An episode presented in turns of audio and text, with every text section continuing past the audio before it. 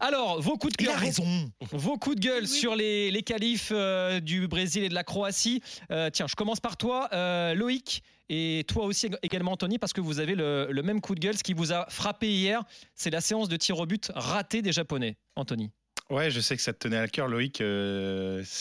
Non, mais surtout la qualif japonaise, je pense que tu y croyais beaucoup. Et moi, j'étais atterré de voir une séance aussi. euh, Déjà, quand j'ai vu Minamino prendre le ballon, je savais. L'expression du visage, je savais qu'il allait rater. Et après qu'on a vu les deux prochains tirs, comment on peut euh, entamer une euh, compétition et même euh, être en huitième de finale de Coupe du Monde et ne pas avoir travaillé un minimum un geste technique, parce que ça reste Mais- un geste technique, le penalty. C'est marrant que tu dis ça parce qu'on avait euh, le débat, enfin on en parlait avec Jérôme pas plus tard qu'hier et on se disait justement que par rapport aux propos du Goloris qui disait que les tirs au but c'était la loterie, moi je lui disais que je trouvais ça scandaleux de, de dire ça en 2022, maintenant où tu as tous les outils, c'est tout sauf une loterie, ça a été démontré d'ailleurs par des spécialistes, des gens qui travaillent sur les coups de pied arrêtés. Il y a un super bouquin de, qui s'appelle 12 Yards de Ben Littleton, ben Littleton pardon, euh, là-dessus, journaliste anglais, sur euh, le fait qu'il faut que ce soit travaillé. Et effectivement, comme tu dis, voir les Japonais s'avancer et en étant, enfin, pas du tout au fait de l'importance euh, de, de la chose. Alors, je veux bien, ils ont encore une fois Ils été donné. remarquables, ils ont tout donné. Donc, peut-être que la lucidité, je, je m'adresse plutôt à Jean-Luc, dans ce cas-là, peut-être qu'il y avait un manque de lucidité au moment d'arriver sur euh, cette, euh, cette phase de, de, de tir au but. Mais même Minamino, il est, il est quand même rentré en jeu. Le gars, il est quand même pas titulaire. Et comme tu dis, il arrive avec un tel. Euh, on a l'impression euh, de, voir euh, que, le gars, il en, a, il en a rien à faire. Derrière, même Maya Yoshida, qui est quand même le capitaine, te, tire ça. Enfin, là, je, disais que hum, Dominique Livakovic était seulement le troisième gardien de l'histoire en Coupe du Monde à arrêter trois pénalties sur une même séance. Après Ricardo, le Portugais contre l'Angleterre, et Subasic, déjà avec la Croatie contre le Danemark lors de la dernière édition. Mais franchement, il n'a pas eu tellement de taf à, faire. Je sais pas ce que t'en penses, Jean-Luc. Un penalty, c'est un geste technique et faut surtout pas se laisser prendre par l'émotion.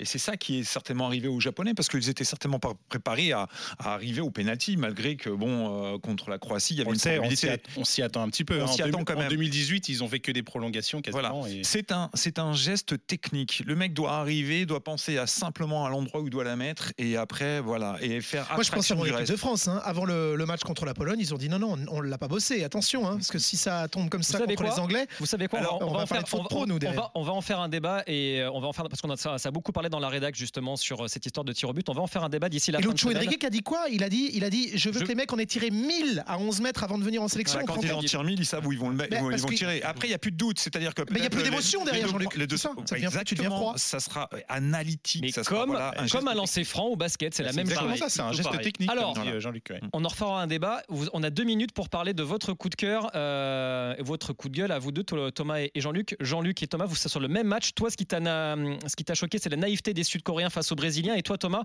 c'est le sérieux des Brésiliens. Alors moi oui c'est contre euh, la Corée avait joué en match amical contre le Brésil on avait pris 5 au mois de, juin et c'est pas un coup de gueule c'est le manque de d'enseignement Euh, je pense qu'ils doivent aborder ce huitième de finale contre le Brésil, qui est un des favoris, hein, euh, différemment. Euh, on avait, euh, on avait peut-être critiqué un peu la, la stratégie japonaise, qui était de dire pendant la première mi-temps on attend, puis on, on partait en deuxième mi-temps en contrée. Je trouvais que c'était très intelligent de leur part. Je pense qu'ils auraient pu quand même se, voilà, ne pas ouvrir parce que le match était plié au bout de 15 minutes. Voilà, quand vous en prenez deux, trois, et ça y est, c'est terminé. euh, allez, on voit, on plie les goals. Ça doit, doit pas être simple de faire des causeries, effectivement. Quand tu es à 3Z avec le coach, je pense que c'est plié. Non, moi, il y, a y a le caractère sérieux. C'est-à-dire, à la 41e minute, 42e minute, à un moment, Vinicius fait un sombrero qui réussit. Il regarde un peu son, son adversaire direct. Ça pouvait devenir punitif, ça pouvait être une gaudriole. Et je trouve qu'ils sont restés impliqués, les Brésiliens, pour faire un vrai match de foot derrière. Alors, certes, la deuxième période, elle est, elle est moins virevoltante, mais ils sont restés dedans. Ils sont capables d'être joga bonito comme ça. Et aussi de se dire, attention, Coupe du Monde, on reste sérieux, euh, on fait pas les malins et on peut préparer aussi l'avenir. Parce que tu peux décrocher aussi quand t'as pas d'adversaire en face. Tu vois ce que je veux dire pour euh, la suite? Il faut voilà. Donc ça j'ai aimé. Le Brésil, Jean-Luc, euh, ils annoncent la couleur hier soir?